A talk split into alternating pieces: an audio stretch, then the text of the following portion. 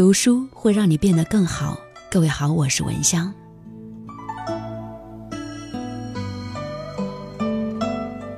人人都有外在，但并非人人都有气质。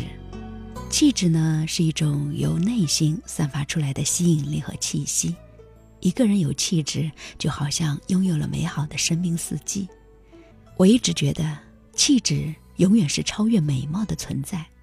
漂亮是表面的，是第一眼的吸引和好奇，而气质呢，却是内在的，是文化和品味做底蕴，是时光赋予的珍贵品质。人最大的名片。应该就是你的气质。曾国藩说：“人之气质本难改变，唯读书则可以变其气质。”人一生很短，有时候穷尽一生之力也所获得寥寥。读书可以变化气质，正因为读书可以扩展一个人的生命履历。好书呢，它就是作者的一个生命体验。如果我们用心的进入，也可以得到相同的精神体悟。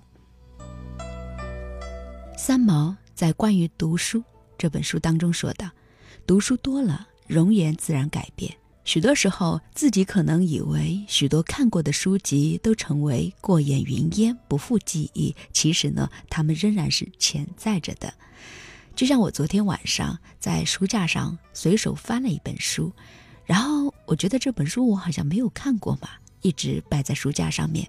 当我翻开的时候，我傻了眼，因为在我这本书里面，我记了笔记，还画了很多的一些重点。所以呢，我就在想，顿时我觉得自己应该温故而知新。很多的书看过了以后呢，确实像三毛所说的。也许觉得过眼云烟，不复记忆，但是我相信他们仍然在我的潜力当中。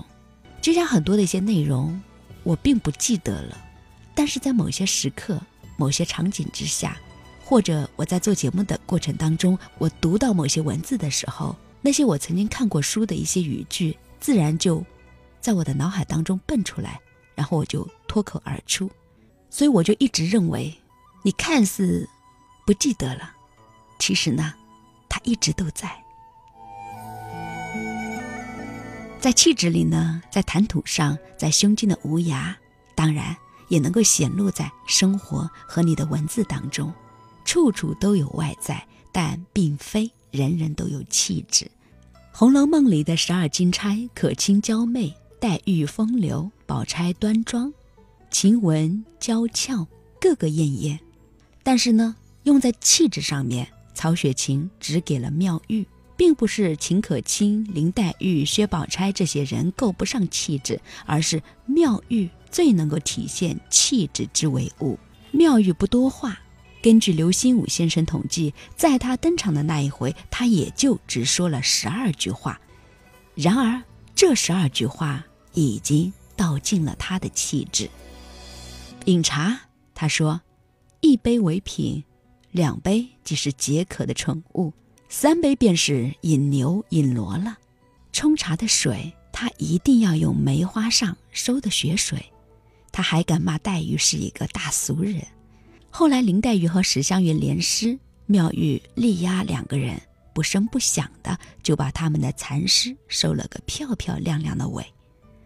论家世，论艳丽，妙玉比不上贾府里的小姐们。可是，不论宝玉、黛玉还是湘云，都对她是亲言有加。为什么？因为她散发出来的是自然不做作的气质。气质是看不见的，但一举手、一投足、一张嘴，无不投影出来。林语堂曾经说：“女人的美，不是在脸孔上，是在姿态上。”姿态是活的，脸孔是死的。所谓的态，就是指一个女人从骨子里所体现出来的气质。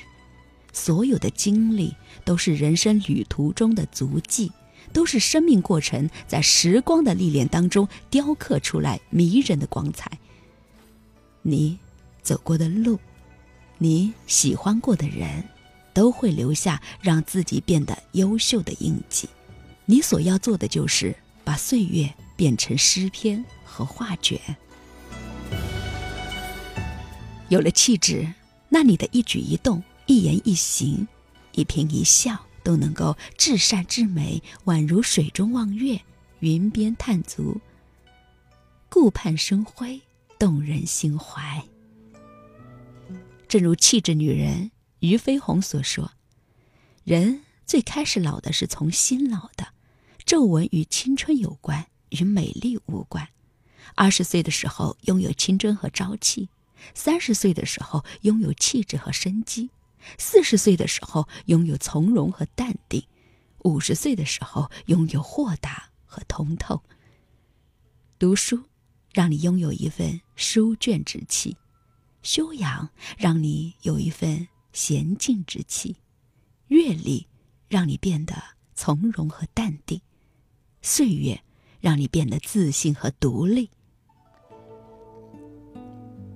所以呀，愿你才高八斗也倾国倾城，愿你腹有诗书也面如春花，愿你活出自己最好的状态，愿你在岁月沉淀当中活出气质来，也愿你不患得患失，不怨天尤人，让所有生命中的美丽都能够成为最日常而自然的随性流露。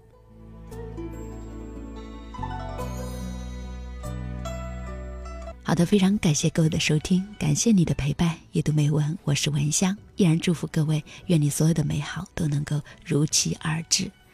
你可以加入到我的微信公众号，搜索“拼文香九九幺八”，或者我的微信号是“拼文香九九幺幺”。接下来，我们来听一首非常好听的歌，《只要平凡》。也许很远，或是昨天。在这里或在对岸，长路辗转，离合悲欢，人聚又人散。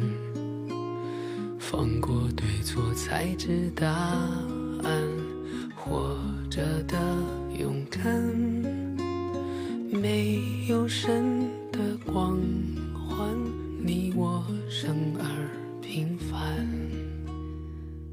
心碎中认清遗憾，生命漫长也短暂，跳动心脏长出藤蔓，愿为险而战，跌入灰暗，坠入深渊，沾满泥土的脸，没有神的光环。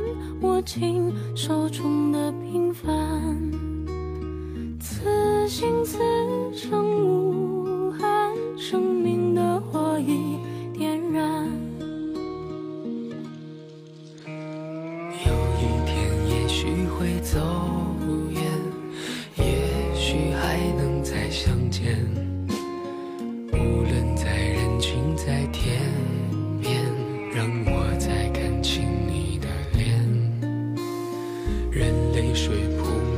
双眼，随我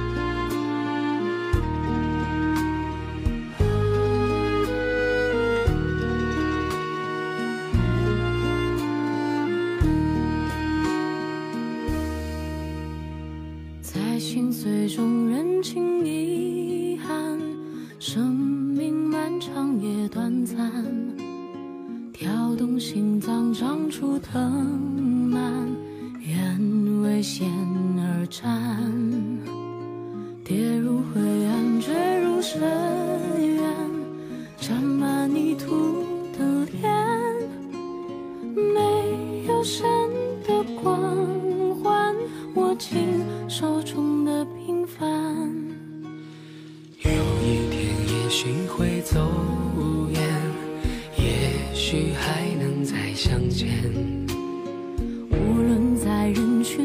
天边，让我再看清你的脸。